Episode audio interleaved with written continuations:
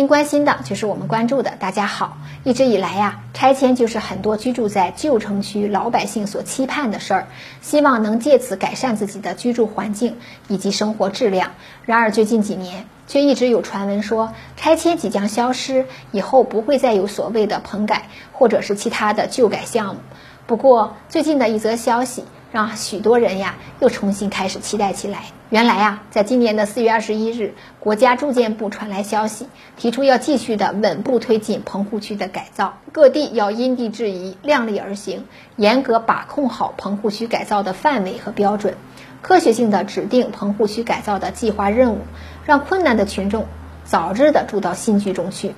那住建部的这一则消息，也就意味着。棚户区改造将继续进行，并不像之前网上所传的那样即将消失。那究竟什么才是棚户区改造？哪种房子才会被纳入到棚户区改造的范围之内呢？今天我们就来简单的了解一下这个问题。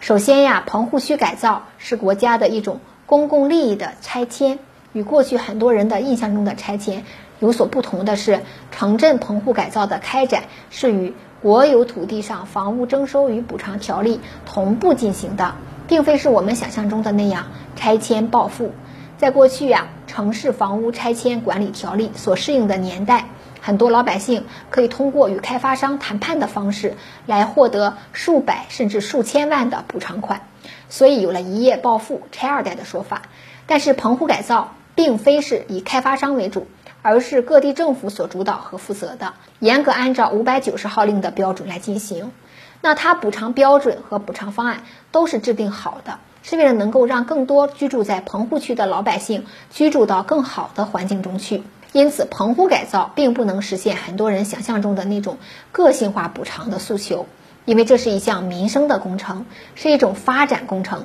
所以很多人一夜暴富的愿望恐怕是要落空了。那么，什么样的房子会纳入到棚改项目的范围之内呢？首先，必须要当地的城市拥有棚户区改造的规划和相关的计划，还必须符合国家的“四规划一计划”后才能实施。其次，由于住建部提出的要求中提到了棚户区改造要因地制宜，因此在不同区域的棚户区改造很可能面临着不同的待遇。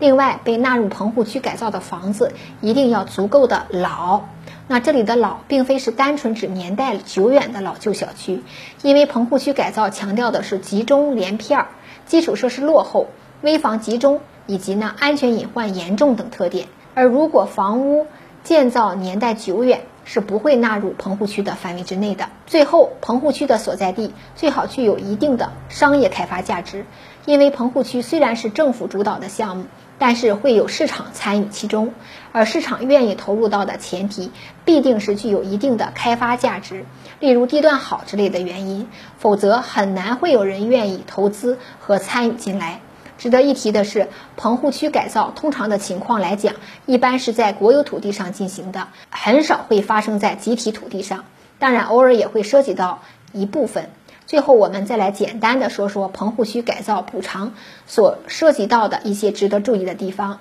一般来说呢，在棚户区改造前，有关部门会提前将补偿方案公布出来。如果你家属于棚户区改造的范围之内，一定要认真的查看这份补偿方案。虽然现如今不会再出现拆迁一套房子就能换几套房子，甚至是数百数千万的补偿款，但是。如果作为被征收人的你对有关部门公布的方案有异议，也一定要尽早及时的提出自己的意见，要求有关部门呀组织听证会来争取到协商的机会。因为根据国家相关规定，如果多数被征收人不认可补偿方案，那当地政府应当组织听证会，视情况呢修改方案。不过在协商的时候啊，你也不能狮子大开口，最好呢咨询专业的律师。否则呀，也会让自己呀陷入到被动的局面，因为棚户区改造并非是商业拆迁，而是政府拆迁。虽然有关部门会努力的寻求共识，给予一定的补偿，尽量的避免出现纠纷等情况。但是，一旦出现钉子户的情况，征收方就很有可能会回到法律的途径来解决分歧。因为棚户区改造是属于依法征拆，如果最后双方无法达成共识，就只有通过法律的途径来解决分歧，最终会由法院来。判定征收拆迁补偿是否合法有效。一旦认定有效，被征收人将会面临书面催告以及法院的强制执行。所以，如果您是处于棚户区改造的范围之内，一定要在合理的范围之内来争取自身利益的最大化，及时去咨询律师，寻求一个合理的补偿方案，切记狮子大开口，深陷钉子户的泥潭之中，最后不得不面临法院的强制执行。时间关系，今天的话题我们就聊到这儿，谢谢收看，下次见。